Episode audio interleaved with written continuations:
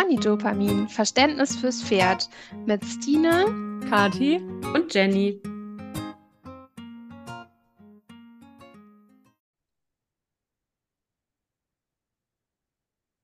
Hallo und herzlich willkommen zu unserer zweiten Stressfolge. Wir wollen uns heute mal so ein bisschen mehr damit befassen, woran wir den Stress bei unseren Pferden überhaupt erkennen. Also was da so Mimik ist, wie unsere Pferde körperlich aussehen, was da so überhaupt passiert. Und deswegen, Stine, woran erkenne ich denn Stress? Also ich glaube, wenn wir von Stress reden, meinen wir Distress, ne? Ähm, Den also den negativen Stress. Stress, ja, den ganz bösen Stress.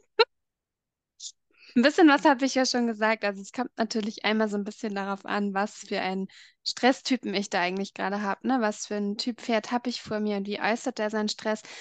Das liegt tatsächlich so ein bisschen darauf, äh, daran, wo die auch herkommen, ne? Also so ein, die Ponyrassen sind ja eher die passiven Stresstypen, die ähm, häufig ja auch eher in ja, gebirgigeren Gebieten herkommen oder aus gebirgigeren Gebieten herkommen, wo eine Flucht tatsächlich ja eher kontraproduktiv ist und auch saugefährlich, weil man einen Abhang runterstürzen könnte. Also überlegt man sehr genau, ob man jetzt flüchtet oder nicht und seinen Stress nach außen hin ähm, zeigt oder nicht.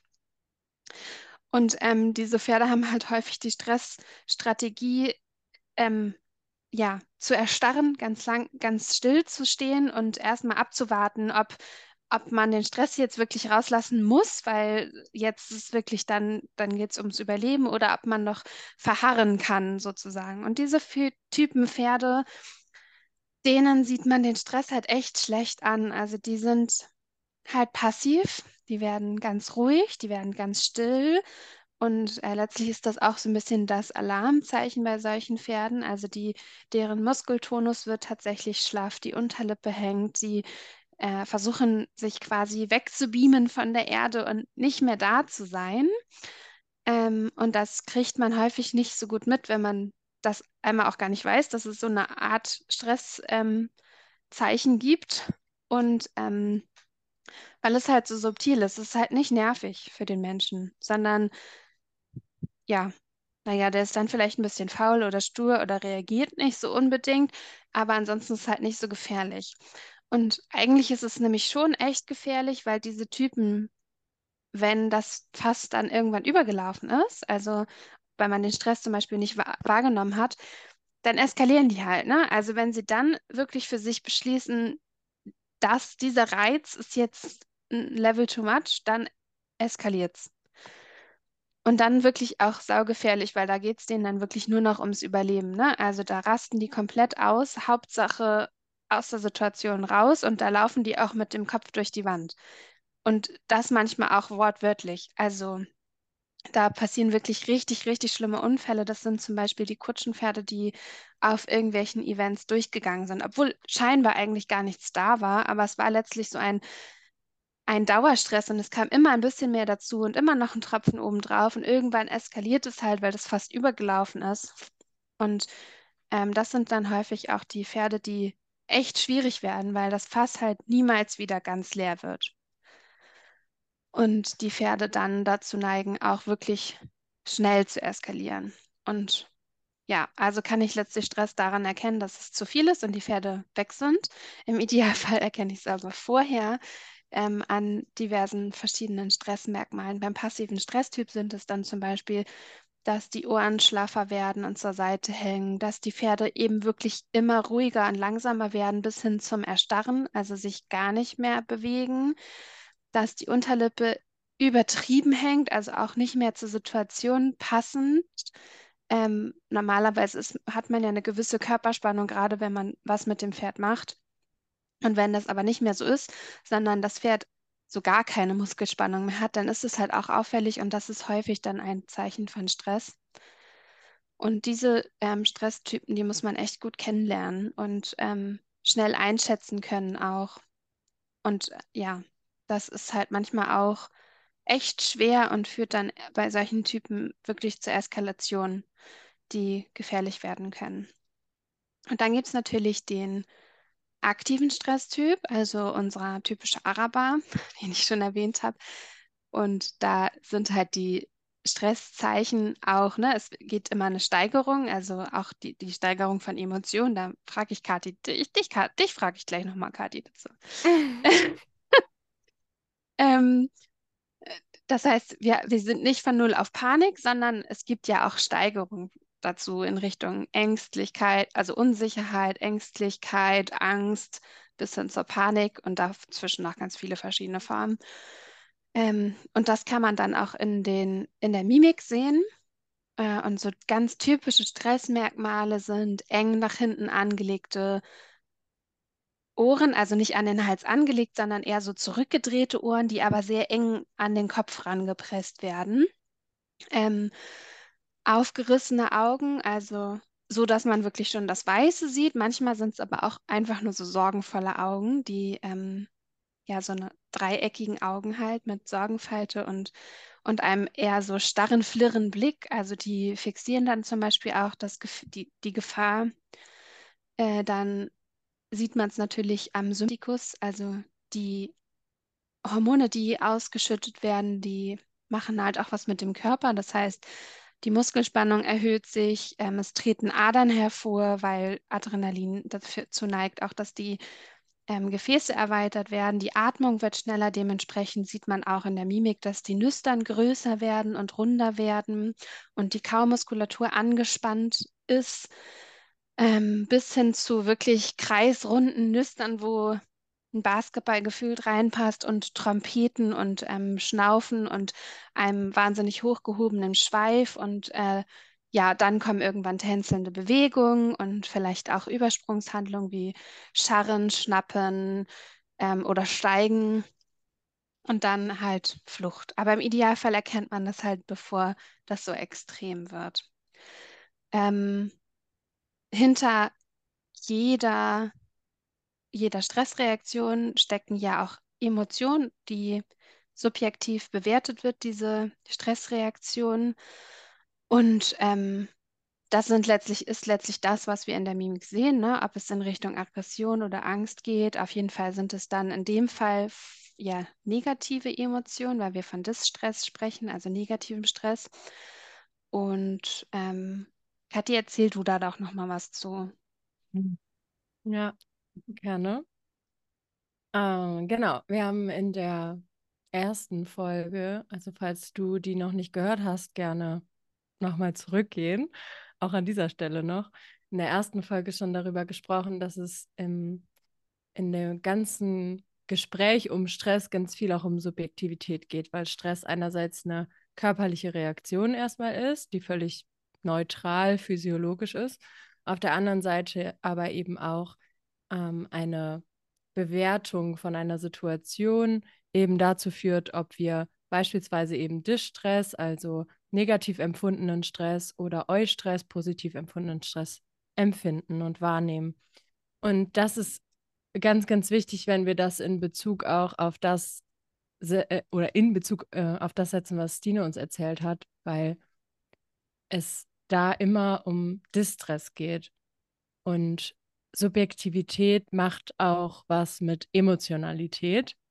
Wenn ich Eustress empfinde, also die Situation, in der ich mich befinde und in der mein Nervensystem Stress erstmal bewirkt, wenn ich die positiv bewerte, dann empfinde ich vielleicht sowas wie Freude. Und Freude zeigt sich mimisch komplett anders, sowohl bei uns Menschen als auch bei den Pferden als Emotionen, die als herausfordernde Emotionen zum Beispiel bezeichnet werden können, wie sowas wie Angst oder Ärger, ähm, die würden sich mimisch ganz anders ausdrücken. Und ähm, da ist eine wichtige Unterscheidung.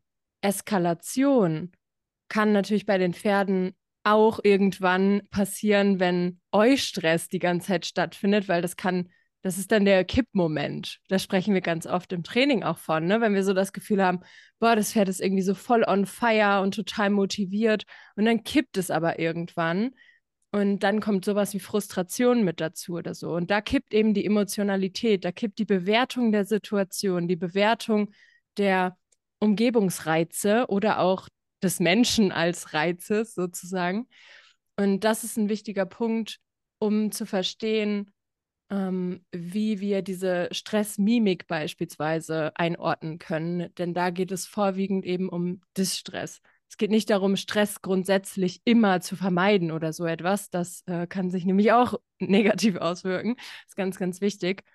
Ähm, wir können einfach uns das so vorstellen, dass alle angenehmen Emotionen, sowas wie Freude oder so, mit erfüllten Bedürfnissen einhergehen oder mit der Erwartung, dass Bedürfnisse erfüllt werden. Also wenn ich mich besonders auf etwas freue, zum Beispiel Vorfreude ist purer Stress im Körper, weil es einfach total hibbelig macht und ganz ja, wild irgendwie ist und man hat vielleicht schon Vorstellungen, wie es sein könnte und wow, wow, wow, je nachdem, wie begeisterungsfähig man vielleicht auch ist. Ähm, das ist auch physiologisch gesehen erstmal eine Stressreaktion, ist aber Eustress, weil wir es positiv empfinden und da eben auch angenehme Emotionen mit einhergehen. Und auf der anderen Seite eben der Distress, äh, der in Situationen aufkommt, die wir negativ bewerten, der dann auch eher einhergeht mit Emotionen, die sowas sein können wie Ärger, wie gesagt, oder Angst oder so etwas. Hat Stine schon angesprochen. Das ist auch bei unseren Pferden so. Und dann gibt es natürlich auch diese Steigerung, wenn wir wieder, wie in der ersten Folge auch, von diesen kumulativen Risikofaktoren oder Mechanismen zum Beispiel ausgehen, dass einfach immer mehr Stressoren draufkommen und dann explodiert es einfach irgendwann.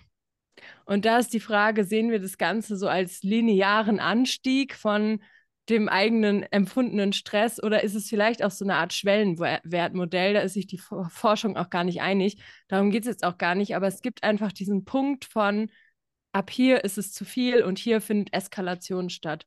Und das kann eben auch passieren, wenn es ursprünglich Eustress gewesen ist, der sich mimisch dann beispielsweise noch anders zeigen würde, da aber ein Kippmoment stattfindet und es dann eben mit dieser Erregung des Nervensystems, die eh schon da war, dazu führt, dass unangenehme Emotionen mit da einhergehen und es Distress wird. Und ja, Stine?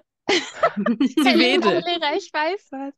Ähm, ich okay. wollte dazu noch kurz sagen, gerade wenn es dann zu diesem Kippmoment kommt, egal welcher Typ das Pferd jetzt gerade ist oder egal welche Mischform dein Pferd davon ist, hm, dann sind ist die Reaktion auf diesen Reiz eben auch absolut primär und wichtig und ähm, wird auch vor allem anderen ausgeführt. Das heißt, auch soziale Interaktionen und so steht alles komplett darunter. Da geht es dann wirklich erstmal ums Überleben. Und das bedeutet, dass wenn das wirklich so weit gekommen ist, dass es dann irgendwann kippt und eskaliert, ähm, wird es halt wirklich gefährlich, weil das Pferd dann wirklich nur noch daran denkt, sein Überleben zu sichern. Und da ist es dann egal, ob der Mensch im Weg steht oder ähm, was auch immer der Mensch gerade macht. Hauptsache, es kann dann weg. Und das können wir dann als Mensch auch nicht mehr halten, egal was für Hilfsmittel wir haben. Insofern macht es wirklich Sinn, sein, seinen Blick zu schulen, um rechtzeitig zu erkennen, äh, die, also rechtzeitig die kleineren Abstufungen von Emotionen zu erkennen. Ne? Also schon zu erkennen, wenn das Pferd frustriert ist oder sich unsicher fühlt, äh, weil da können wir dann noch leiten und, und ähm, den Verstand wieder aktivieren und das Pferd mutig machen und so ähm, und vielleicht auch nochmal die Neugierde wecken. Aber wenn das dann gekippt ist, dann haben wir eigentlich wirklich kaum noch Chancen, überhaupt auf das Pferd einzuwirken. Und ähm, das ist halt, jetzt weiß, weiß Kathi noch was dazu. Ja, ich wollte nur noch einen Punkt hinzufügen zu deiner Reihe, was man stattdessen tun kann da auch wieder zur ersten Folge hin zurück. Und das ist auch ein wichtiger Punkt, den du ganz oft ansprichst, Dine. Wieder wechseln Richtung Entspannung. Also im Endeffekt die Stressregulation auch ansprechen. Da kommen wir dann in Folge 3 ja auch nochmal zu, wie man mit Stress umgehen kann. Aber eben dieses Aktivi äh, Aktivierungslevel auch wieder regulieren. Das ist ein ganz wichtiger Punkt dann im Training vor allem. Ähm, um wieder aus dieser Schleife rauszukommen. Entschuldigung, ja. Mhm. Ja, voll. Nee, alles gut. Und krass ist dann ja auch, dass es nicht nur, also der Stress nicht nur Auswirkungen auf die Interaktion mit dem Menschen und die Emotion hat, sondern ja eben auch körperliche Merkmale hat. Ne? Und das dann auch negative Auswirkungen letztlich auch auf den Körper hat. Und da hat Jenny als Osteopathin ja auch wahnsinnig viel Erfahrung. ähm, Jo. mit solchen Themen. Erzähl mal, erzähl mal. Ähm, ja, also spätestens am Körper erkennt man chronischen Stress auf jeden Fall. Also, weil der Körper, die, diese, diese, also diese ganzen Sachen, die einfach im Körper passieren, führen halt einfach dazu, dass wir einen sehr, sehr hohen Muskeltonus häufig haben, der halt einfach dazu führt, dass das Pferd sich insgesamt sehr, sehr fest hält ähm, und die Muskeln halt wirklich so angespannt und hart sind und ähm, eben auch der Kiefer verspannt ist und dadurch halt auch eben die ganze Unterhaltsregion, die wir ja eigentlich locker haben wollen. Und es ist eigentlich immer so, also nicht nur eigentlich, sondern es ist in den meisten Fällen so, dass wenn ich ein, ein Pferd in der Therapie unter die Hände kriege, was sehr fest ist, in allen, was in der, im Training auch Probleme hat, sich loszulassen, wiederkehrende Rückenproblematiken hat und so weiter und so fort, dass wir da auch immer irgendwo ein Stressthema haben, ein Distressthema.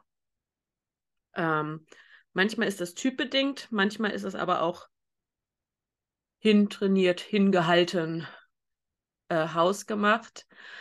Ähm, und wir haben halt genauso wie wir, also und die diese körperlichen Stressmerkmale bei Pferden sind auch ähnlich wie äh, bei uns. Also auch Pferde kriegen zum Beispiel so Spannungskopfschmerzen, wo wir dann halt auch eben sehen, wenn die zum Beispiel so auf dem Paddock stehen und so kleine Augen machen und das Gesicht anspannen und die Zähne auch mit zusammenbeißen und sich nicht gerne am Kopf anfassen lassen, lichtempfindlich sind, dann kann man da durchaus mal in Richtung Kopfschmerzen denken.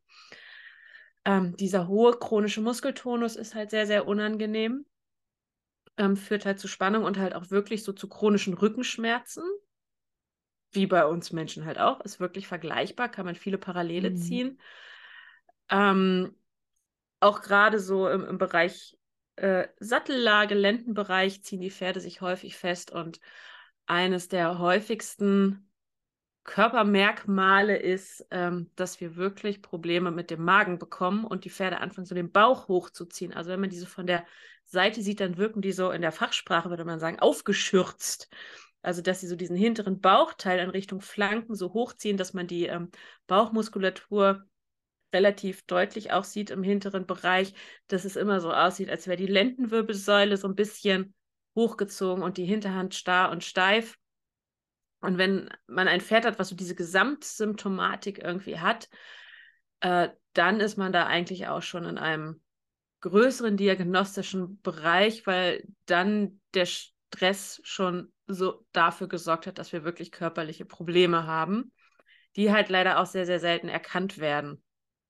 Weil irgendwie ist Magengeschwüre ähm, eins der häufigsten Erkrankungen von unseren Pferden und die am seltensten erkannte einfach, weil die da einfach so viel aushalten und wir mehr als diese Sache von, die spannen an, nicht sehen. Und gerade wenn wir auch so einen passiven Stresstypen haben, die stecken unfassbar viel weg.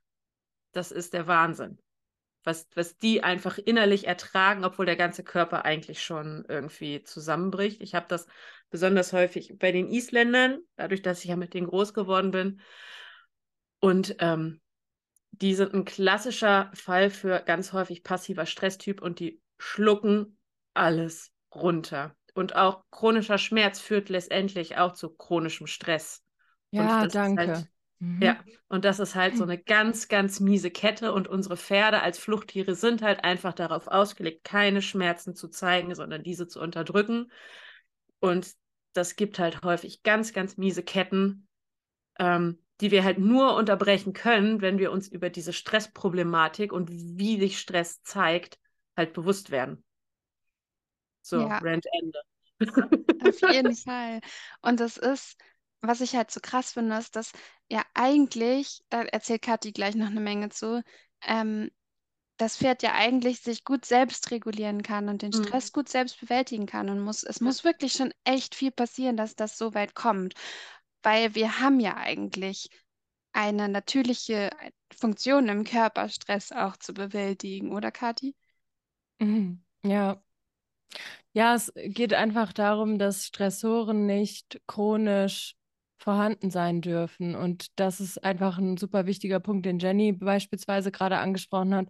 Chronischer Schmerz, ja, also wenn der Schmerz permanent da ist, wird das Nervensystem grundsätzlich auch eher sensibler dafür, noch mehr Reize als Schmerz irgendwie wahrzunehmen. Und ähm, es passiert schlichtweg nicht, dass das Pferd sich, wenn wir uns wieder an das, ähm, an das Modell von der ersten Folge erinnern, dass das Pferd grundsätzlich für immer eine Widerstandskraft hat oder nicht hat, sondern das ist immer ein dynamischer Prozess und es ist ähm, dann vielleicht so, dass das Pferd den Schmerz lernt zu ertragen und auszublenden, aber gegenüber anderen Stressoren viel, viel empfänglicher ist. Und das sind manchmal dann auch so Hinweise darauf, dass irgendetwas nicht stimmt. Äh, genauso wie es da auch wieder Mimik und Gestik zu betrachten gibt. Das heißt, wir haben erstmal von diesem akuten von der akuten physiologischen Stressreaktion haben wir Rückkopplungsprozesse, die dazu führen, dass auch wieder der Parasympathikus aktiviert wird. Ja, also es folgt immer auf einen Anspannungsprozess auch wieder ein Entspannungsprozess im Idealfall, im Normalfall. Bloß haben wir halt selten den Idealfall und den Normalfall. Vor allem, wenn da so ein komischer Zweibeiner kommt mit so einer Trainingsidee oder wenn es eben tatsächlich irgendwas im Organismus gar nicht mehr so gut läuft, weil äh, beispielsweise ähm, auch einfach schlichtweg die Haltung scheiße ist. Also gibt ja auch kaum sch äh, schlimmeren chronischen Stressor als das Pferd wohnt da 24-7 und es fühlt sich unwohl, warum auch immer, sei es zu, also welches Grundbedürfnis auch immer. Zu wenig Sozialkontakt, zu wenig Essen, zu wenig Frischluft, also eingesperrt, was auch immer. Ist jetzt gerade auch egal. Ähm, in der Tiefe, glaube ich, müssen wir da jetzt gar nicht reingehen, weiß ich nicht.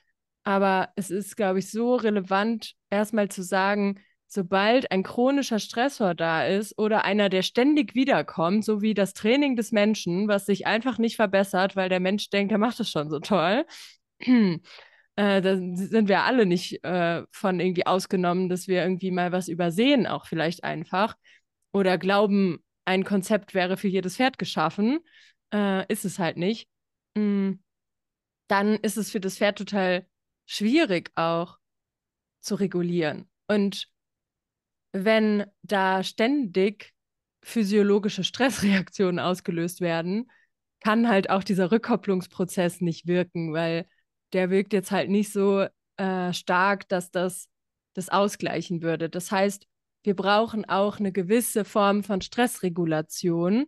Und da können wir äh, einerseits hat das Pferd natürlich eigene Strategien, ja. Also ich nenne jetzt mal ein Beispiel, damit es hier nicht immer so mein nerdiger, monologisierender Talk ist, auch wenn ich das manchmal sehr liebe, über solche Themen dann einfach zu quatschen. Aber ein Beispiel.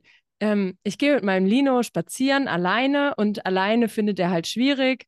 Äh, vor allem seit sich unsere Herde halt ein bisschen verändert hat. Ähm, dadurch, dass Galaxy nicht mehr da ist, findet er einfach alleine spazieren gehen manchmal schwierig. So, Punkt. Und das äh, schaffen wir dann eine ganze Weile. Und wenn er ähm, aber zum Beispiel draußen dann was sieht, er schafft also quasi den Stressor, ich bin alleine von der Herde weg, ganz gut zu kompensieren. Ja, Stresskompetenz wieder in dem Fall. Aber wenn dann was von außen kommt, ist es für ihn viel schlimmer als in Gesellschaft. Das ist schon mal ein wichtiges Anzeichen dafür, dass das Pferd sich eigentlich nicht ganz so wohl fühlt alleine. Und da ist halt zum Beispiel eine Bewältigungsstrategie von ihm, Grasen. Und das ist dann nicht, wir sitzen auf der Blümchenwiese und er knabbert genüssig sein, sein Gras, sondern das ist so richtig dieses stressige Rupfen von Gras, um irgendwie ähm, den, also unbewusst natürlich, aber den Parasympathikus wieder zu aktivieren übers Essen. Ja, also über das Abrupfen, das Kauen, das, mhm. ähm, das dann auch im Körper äh, Verdauungsprozesse stattfinden lassen, äh, im Endeffekt eine Regulation anzuregen. Ähm, andere Pferde tun andere Dinge er kann auch sehr viele andere Dinge tun, um zu versuchen, seinen Stress zu bewältigen. Aber das wäre so eine Sache, die ganz oft gar nicht erkannt wird, glaube ich, wenn das Pferd so relativ angespannt ist und dann so etwas unhöflich zum Gras zieht, obwohl es eigentlich vielleicht sonst, also Linus zumindest ein totaler Gentleman und ist eigentlich nicht so ein, ich reiß dich mal zum Gras-Typ. Aber wenn er sich halt unsicher fühlt und seinen Stress regulieren möchte im Gelände alleine, passiert das tatsächlich schon.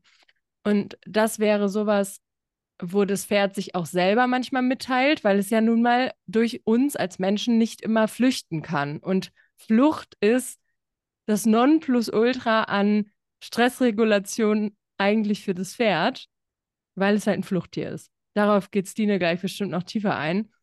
Aber wichtig ist, dass wir als Menschen eine Hilfe sein können, um dem Pferd zu erklären, guck mal, flüchten kannst du jetzt halt leider nicht, weil da hinten ist vielleicht eine Landstraße oder es ist sonst wie halt doof für uns beide, wenn du flüchtest. Ähm, aber das tue ich halt nicht über äh, ein Strafen im Bestfall, wenn es jetzt keine absolute Risikosituation ist, wo ich einfach nur irgendwas abwenden muss, sondern ich befähige das Pferd, Stress anderweitig außer mit Flucht zu regulieren. Und bei Lino wäre das zum Beispiel auch nicht einfach stehen bleiben und mal kurz entspannen, sondern bitte einfach marschieren und marschieren und marschieren und marschieren. Ja, also der braucht ganz dringend dann Bewegung, um seinen Stress regulieren zu können. Andere Pferde steigern sich dann da total rein und denen hilft das gar nicht. Die brauchen wirklich mal ein bisschen Ruhe und zum Beispiel Berührungen an den Gliedmaßen, am Körper, um wieder Körpergefühl reinzukriegen. Ähm, man kann aber auch tatsächlich Übungen auftrainieren, wie äh, Kopfsenken und solche Sachen, also im Endeffekt als Mensch eine Hilfe sein zur Stressregulation und Stressbewältigung. Ich glaube, das wäre so das Ziel, was wir dann auch in Folge 3 noch weiter ansprechen und ausführen. Ich werde hier gebremst, ich spüre das. Die Schwingungen kommen an. Ja, ich bin schon still, ich gebe ab. Ich, ich habe ein, ein, einen kurzen Einwurf. Was, was ja. sagt ihr zu Koppen und Weben in Bezug auf Stress? Ja, ist eine dysfunktionale Bewältigungsstrategie. Wollte ich hören. Dankeschön. Ja, gerne. Hat auf jeden Fall auch eine Verhaltensauffälligkeit, die nicht mehr natürlich ist. Ne? Also es ja. gibt ja durchaus natürliche Fluchtverhalten auch im, im Normalverhalten letztlich, wie zum Beispiel Flucht oder auch Angriff oder so ähm, auf Stress. Aber wenn es dann sogar schon so zu Verhaltensauffälligkeiten wie Weben oder Koppen kommt, das sind einfach wirklich auch Verhaltensweisen, die nicht mehr natürlich sind, sondern die wirklich verhaltensauffällig sind und die immer auch Ursachen und Stress haben. Und ähm, die Pferde machen, um den Stress halt irgendwie dann loszuwerden. Wenn sie halt nicht weglaufen, dann rennen sie von einem Bein aufs andere oder ja. Ähm, ja, schlucken Luft und schütten Glückshormone aus und so. Kann ich von von Luz als absolut aktiven Stresstyp sagen, wenn ich die auch nur in eine Paddockbox sperre, fängt die umgehend das Weben an. Ja. Weil das, die, diese Enge, die so unter Stress setzt, dass sie überhaupt nicht weiß, wo sie mit sich hin soll, außer von einem Bein aufs andere zu schaukeln. Mhm. Ja. ja. Das ist leider auch wirklich ja echt viele Pferde von. Toll. Ja. Und das hat dann wieder auch körperliche Ursa äh, Auswirkungen und so, ne, weil es Überbelastungen sind. Aber Mal abgesehen, ähm, mal abgesehen davon, dass es natürlich viele Stressbewältigungsstrategien oder auch Auffälligkeiten gibt und Verhaltensauffälligkeiten und chronischen Stress und so, wenn wir sowas nicht haben, sag ich mal. Wir haben also quasi noch ein gesundes Pferd, was ähm, grundsätzlich seinen Stress noch st regulieren kann, dann haben Pferde ganz, ganz grob, also so weiß man das aus der Verhaltensbiologie, da neigt man ja ganz gerne dazu, Sachen zu definieren und in Schubladen zu stecken und in Modelle zu quetschen. Und eins davon möchte ich euch ganz gerne vorstellen. Ähm, eins nämlich zur Stressbewältigung, ähm, nämlich die vier Fs, also Fight, Flight, Freeze und Flirt, das kommt natürlich mal wieder aus dem Englischen, ähm, sind Stressbewältigungsstrategien, die Pferde verwenden können, um ihren Stress zu regulieren und zu bewältigen. Und grundsätzlich sind Pferde erstmal ja eigentlich sehr freundliche Wesen und auch darauf bedacht, ihren Stress ähm, möglichst erstmal so zu regulieren, ohne großartig Energieressourcen zu verschwenden. Das heißt, im ersten Step machen es die meisten Pferde so, kommt natürlich auch auf den, auf den Typ an und auf die Lernerfahrung, dass die Pferde erstmal versuchen, irgendwie den Stress so zu überspielen und ähm, zu Übersprungshandlungen neigen. Irgendwie zum Beispiel, Hunde machen das dann ganz gerne, dass sie dann in, in Spielverhalten auf einmal springen oder irgendwas Witziges machen. Hauptsache, der Stress hört dann auf. Ähm, bei Pferd, das geht dann auch, ist auch so ein bisschen Übergang in Richtung Beschwichtigungssignale, also Flirt, Beschwichtigung ist so ein bisschen, ja, eins, ich stecke es jetzt einfach in eine Schublade. Das heißt, viele Pferde wenn sie Stress haben, versuchen erstmal zu beschwichtigen und dem anderen oder dem Gegenüber mitzuteilen, dass das jetzt gerade zu viel ist, dass sie das, dass sie sich damit unwohl fühlen und ähm, kauen ganz viel, blinzeln, senken den Kopf, wenden den Kopf ab. Also solche Merkmale sind äh, häufig tatsächlich übersehen und aber wichtig zu erkennen, um zu erkennen, wann es dem Pferd unangenehm wird. Denn das ist ja die erste erste Folge von Stress. Etwas ist unangenehm, ich ähm, bin vielleicht verunsichert, ich fühle mich einfach nicht wohl und das kommuniziert das Pferd eben darüber. Und ähm, die zweite Strategie, je nachdem auch wieder, was für ein Typ ist, aber meistens tatsächlich auch bei den aktiven Stresstypen, ist, dass die kurz erstarren, also freezen und ähm, innehalten und kurz nochmal überlegen, was mache ich jetzt?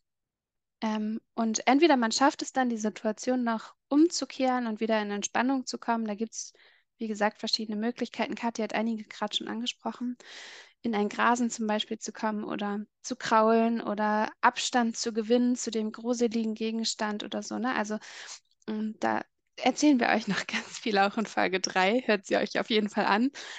Ähm, und wenn ich das aber nicht schaffe, dann hat das Pferd eigentlich nur noch zwei Möglichkeiten, nämlich Flight, also Flucht, oder Fight, Angriff. Und ähm, das kommt so ein bisschen darauf an, was für ein Typ Pferd ich habe. Es gibt ähm, Rassen, die ganz normal eben Pferd als Fluchttier sind und eher die Flucht wählen. Es gibt aber tatsächlich auch einige Rassen, denen das so ein bisschen abgezüchtet wurde, weil das unpraktisch für ihre Züchtung wäre. Mm, zum Beispiel Kriegspferde. Wäre blöd, wenn die Stress haben und dann erstmal abhauen. Oder auch Stierkampfpferde oder so, ne? Die, ähm, ja, wenn sie dann Stress durch den Stier bekommen, flüchten würden, wäre halt nicht zweckgemäß für den Menschen. Äh, ich kann schon wieder im Strahl spucken, Entschuldigung, aber wir verwenden Pferde ja nun mal oft und ähm, züchten sie entsprechend auch. Und so gibt es eben einige Rassen, die dann eher den Angriff wählen würden und gefährlich werden für den Menschen auch und scheinbar aus dem Nichts dann in Köpfe beißen, den Menschen durch die Gegend schleudern oder so. Es gibt ja wirklich auch grausame Videos davon ähm, im Internet. Da wurden halt viele vorherige Zeichen nicht mehr gesehen und irgendwann ist es halt auch so, dass das Pferd nicht mehr noch flirtet oder erstarrt oder so, sondern direkt einfach angreift, wenn es gestresst ist, weil es so oft nicht wahrgenommen wurde und einfach geschnallt hat, okay, der Mensch schnallt es halt eh nicht anders, also greife ich halt direkt an. Das ist dann halt wirklich saugefährlich. Mm. Oder auch Typen, die eigentlich eher zur Flucht neigen, aber nicht die Möglichkeit haben zu fliehen, weil sie eingesperrt sind in der Box oder ähm, in einem engen Roundpen oder so und einfach keine Chance haben, sich der Situation zu entziehen. Äh, auch da kann es dann zu Abwehrreaktionen kommen, zum, zum Eigenschutz letztlich. Also auch die Pferde können dann angreifen und in Richtung Aggression kippen, wenn wir da nochmal die Emotionen mit reinnehmen und treten, steigen, beißen, was auch immer, sich halt wehren ähm, um den Stress ja, zu bewältigen und aus der Situation herauszukommen. Oder es gibt dann halt auch die Möglichkeit, dass sie flüchten, ne? dass sie einen Satz zur Seite machen im besten Fall oder halt aber wirklich kopflos irgendwie wegrennen. Ähm, das wären so Strategien. Und man hat, glaube ich, gemerkt, dass es so eine Steigerung im Idealfall am Anfang gibt. Also man kann schon sehr, sehr viel vorher sehen, bevor es dann zur Flucht oder auch zum Angriff kommt. Und äh, das ist das, was ich gerne mitgeben möchte. Man kann vorher schon sehen, wann es dem Pferd unwohl ist und es muss, es gibt, es muss nicht durch solche Situationen durch, mhm.